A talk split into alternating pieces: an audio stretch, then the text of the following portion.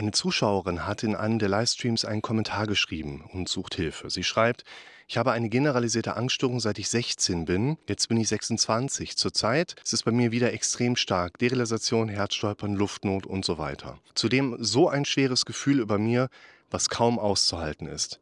Habe so Angst zu sterben. 24-7 Gedankenkarussell. Was kann ich tun? Zunächst finde ich wichtig, dass sich jeder Betroffene professionelle Hilfe holen muss. Da die Wartezeit bei vielen Therapeuten sehr lange ist, macht es natürlich immer Sinn, erstmal zum Hausarzt zu gehen und dort eine erste Abklärung zu machen. Weil auch solche Situationen natürlich aufgrund von organischen Erkrankungen kommen können. Wir haben hier teils starke organische Symptome, es kann sein, dass eine organische Grunderkrankung vorliegt, die man behandeln kann. Und wenn die dann behandelt ist, dann kann man immer noch schauen, ob eine Therapie dann so dieser durch die Krankheit, durch die Erlebnisse antrainierten Konditionierungsmuster, dass man sich darum kümmert oder ob halt wieder gut ist. Die Wahrscheinlichkeit, dass aber eine körperliche Krankheit zu diesem Beschwerdebild führt, die ist umgekehrt dann aber auch glücklicherweise sehr gering. Und müssen hier unterscheiden, dass es natürlich den Zeitpunkt gibt, wo sich jemand meldet, also jemand in Erscheinung tritt, den Zeitpunkt davor. Weil der Zeitpunkt davor ist in der Regel ja die Einflusszeit, die überhaupt die Symptomatik hat entstehen lassen. Es gibt quasi eine Vorgeschichte. Und wir gehen in der Regel immer zu spät zum Arzt, zum Therapeuten, weil unser Kopf uns im Laufe der Vorgeschichte ja noch gar nicht die Symptome hochgibt, über die wir dann mehr und mehr Befürchtungen bekommen und dann irgendwann einfach sehr stark in dieser Symptomatik sind. Und ab diesem Zeitpunkt, wo dann die Alarmglocken schrillen, haben wir leider auch nicht den Zeitpunkt, um mal eben eine schnelle Empfehlung, die hilfreich ist, auszusprechen. Wir müssen erst eine Stabilisierung der Situation erzeugen oder vielleicht auch abwarten. Weil manchmal verlaufen sich Dinge ja wieder ein bisschen, wenn man vielleicht einige Stressoren aus dem Außen herausnehmen kann, damit wir uns dann aufbauend um die Situation entsprechend auch kümmern können. Und was die Zuschauerin aber jetzt eben gerade so erlebt, ist ja genau dieser Zeitpunkt, wo die Symptome einem komplett um die Ohren fliegen man nicht weiß, wo vorne und hinten ist. Und es da einfach, einfach selber für einen unheimlich schwer ist, die richtigen Ansatzpunkte entsprechend auch zu finden. Um jetzt aber überhaupt einige Ausrichtungen oder Perspektiven für das Handeln in den Raum zu stellen, würde ich erstmal gerade in folgende Richtung gehen. Unser Geist oder unsere mentale Ebene, unsere Psyche, egal wie wir es gerade nennen, arbeitet ja sehr stark auf Wiederholungsmuster. Das bedeutet, die Dinge, die in meinem Kopf immer wieder präsent gewesen sind, ob durch Einfluss von außen oder im Automatikprozess gewachsen oder weil ich vielleicht auch gewissen Impulsen nachgebe, zum Beispiel immer wieder meine Symptome google oder mich immer weiter in irgendwelche Befürchtungsmuster reinsteigere, ohne zum Beispiel Lösungswege zu konkretisieren, dann werde ich mit der Zeit ja einen Trainingsstand erreichen, der sich überhaupt nicht mehr gut anfühlt. Konditionierung. Und diese doch komplexeren Konditionierungsstrukturen, die können wir eben nicht mal ebenso auflösen.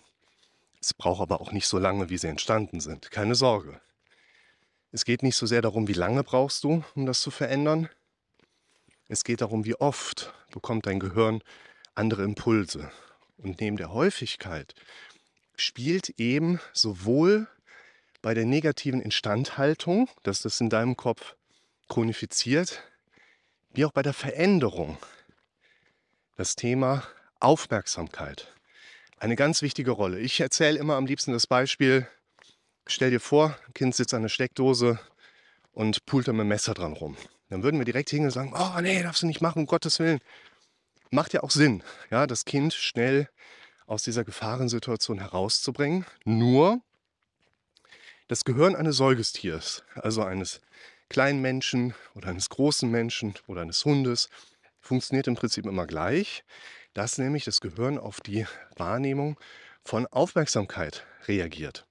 Das heißt, wenn du dich da hinstellst und laut so, oh, oh, oh, ist vor allen Dingen Aufmerksamkeit. Wenn du dich da hinstellst und sagst, kannst du ruhig weitermachen, weil, pff, ja, Aufmerksamkeit. Kannst du hinstellen und sagen, ich muss dir mal gerade meine Einkaufsliste erzählen. Ist im Zweifel eben auch Aufmerksamkeit. Und das ist für uns ein wichtiger Punkt, denn je häufiger unsere Aufmerksamkeit auf den unerwünschten Symptomen ist, desto mehr arbeitet sich das Ganze in die Relevanz rein. Und deshalb ist gerade bei der Frage, sind meine Symptome körperlichen Ursprungs oder doch aus der Psyche heraus? Lasst euch immer einmal abklären, ärztlich. Nur dann dürft ihr euch die Frage stellen, wie oft seid ihr mit eurer Aufmerksamkeit bei eurem Problem? Dann werdet ihr ganz schnell herausfinden, dass ihr in dem Sinne, wie die Zuschauerin hier schreibt, 24-7 darauf fokussiert seid. Es ist ein Automatismus. Da kann sich keiner wirklich vor schützen, dass es in unserem Leben an verschiedenen Punkten passiert. Ihr dürft aber lernen, mithilfe dieser Videos hier das zunehmend mitzubekommen. Denn darin liegt einerseits die Erklärung, warum Menschen die meisten Probleme erleben, nämlich weil im Prinzip der Kopf die ganze Zeit darauf fokussiert sein kann, wir den Automatismus im Kopf immer weiterlaufen lassen.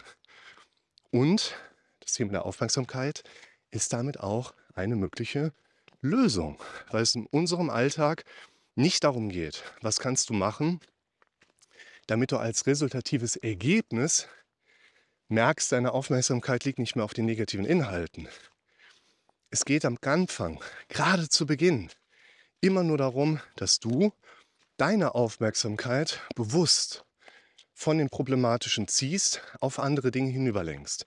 Und dabei geht es darum, ins Machen zu kommen. Wir warten immer, bis wir die richtige Anleitung zu haben glauben, den richtigen Tipp bekommen oder am besten sogar noch ein Medikament nehmen oder uns zum Therapeuten setzen, der das dann für uns erledigt.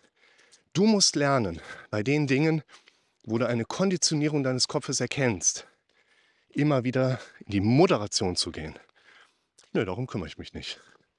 Es geht nicht darum, wie kannst du es abschalten. Es geht darum, dass du anfangen musst über die nächsten Tage, Wochen vielleicht sogar. Am Anfang sehr viel häufiger und nachher immer weniger. Aber dich selber dahin zu moderieren, nö. Ich kenne diese Gedanken, ich kenne den Fokus auf diese unangenehmen Gefühle. Gehe ich jetzt nicht mit. Ich kümmere mich jetzt um was anderes. Worum? Spielt vielleicht nachher eine zunehmend wichtigere Rolle. Dass wir sagen, du brauchst Ziele, du brauchst Projekte, brauchst Dinge, mit denen du dich beschäftigen kannst und willst. Aber am Anfang hilft euch das nicht unbedingt weiter, um in diese Ansage zu kommen. Achtet aber bitte auch darauf. Nicht einfach pauschal von allem ablenken. Es gibt ja genug Dinge, die immer weiter stören, weil sie noch nicht als Problem angegangen und gelöst sind. Also geht bitte auch hin und stellt euch die beiden Fragen. Kann ich in Bezug auf das, was ich gerade befürchte, jetzt Sicherheit aufbauen oder im weiteren Verlauf mittel- und langfristig Sicherheit aufbauen. Und wenn du etwas hast, wo du was machen kannst, sieh zu, dass du ins Machen kommst. Wenn du etwas hast, wo du weißt, du schlägst da den anderen Weg ein, dann kannst du deinem Kopf immer wieder mitteilen, ich kümmere mich nicht drum.